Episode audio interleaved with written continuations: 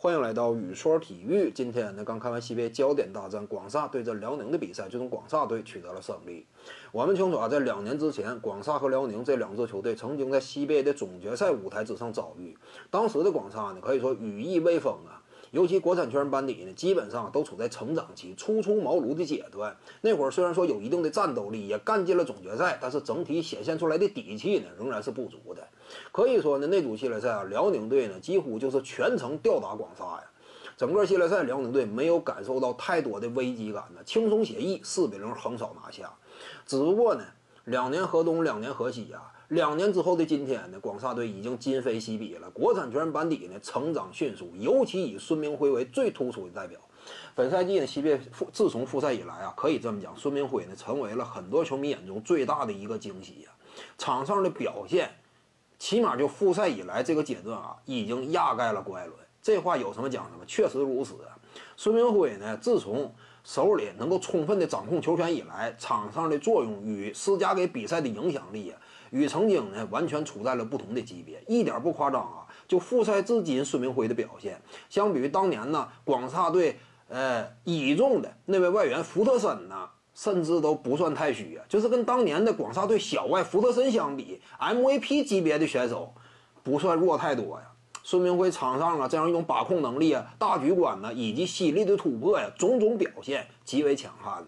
正是因为孙铭辉的崛起呢，使得广厦队啊。单靠国产球员班底，在没有外援的情况之下，能够与西北呀各路豪强相竞争。当然，必须得说一句啊，就是其实孙铭辉呢，自从手里有了球权以来，整体外部的环境比较有利于他成长。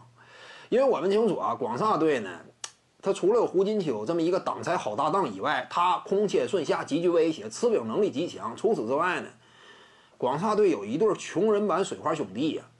李金龙和赵岩浩在西边联赛当中呢，就年轻一伐的球员当中啊，他俩可以说要效率有效率，要产量有产量啊。三分线以外往那儿一站，就算说一场比赛手感不佳，往往对手呢也是极为忌惮。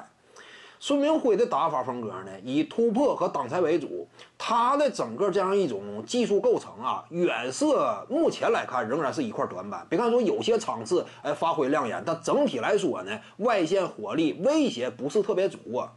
但是你别看说他火力不足呢，他跟郭艾伦啊，目前所处的球队环境就不太一样。辽宁队这块呢，投篮不准呢，已经人尽皆知了，所以往往对方呢，甚至敢于挡拆之后上抢夹击郭艾伦呢。本场比赛广厦就是这么做的，其他点位呢三防四啊，他敢这么做。但是你防广厦队的孙铭徽，防他挡拆，往往啊你就不太敢这么做。为什么呢？相当于啊，举一个例子，相当于在 NBA 赛场之上啊。给猛男身边配上一对水花兄弟，那别看说猛男啊，一般般情况之下，可能说率队的表现呢，哎，不尽如人意。但如果说搭档一对水花兄弟的话，那猛男的突破优势啊，以及他突破之后的分球能力啊，就能被充分的展现出来。所以呢，广厦队啊。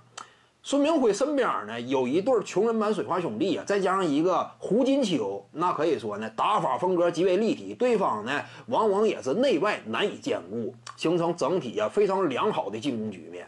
当然必须得说啊，孙明辉本身的能力也过硬，大局观视野呀，突破的威胁呀，而且呢，别看说调侃性的讲李金荣啊、啊赵岩浩啊，穷人版水花兄弟，但其实这两位在西北联赛当中啊，目前也是冉冉上升，未来前途呢也是不可限量的。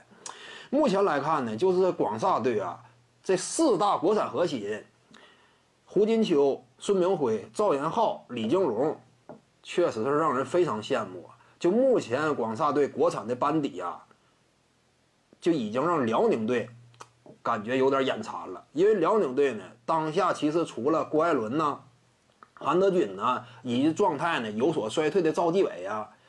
年轻一发的这个球员呢，确实没有特别亮眼，这就是辽宁队目前的现状嘛。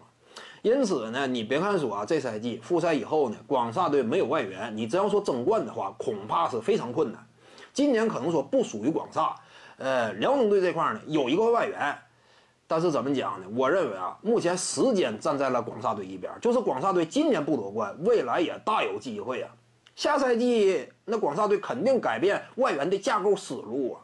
引进一些锋线外援，外援呢，小快灵的打法呀，机动灵活呀，那是非常有想象空间的。而对于辽宁队来说呢，别看说本赛季啊，复赛之后打的磕磕绊绊，但有可能呢，就是你参考目前辽宁队的班底结构以及现有的这些球员他们的年龄，有可能是什么？别看说复赛以来辽宁队打的一般，但今年有可能是辽宁队距离冠军啊，就是最近三年以内有可能呢是相对近的一年呢。今年如果夺不了冠，明年后年呢，可能说辽宁队会打得更加艰难的。这是目前现状。时间呢，暂时来看，呃，已经不太站在辽宁队一边了。本期呢就跟您各位聊到这儿。如果你喜欢本视频呢，点击屏幕右下角订阅。咱们下期再见。徐静宇的八堂表达课在喜马拉雅平台已经同步上线了。各位观众要是有兴趣的话呢，可以点击进入到我的个人主页当中，在专辑页面下您就可以找到它了。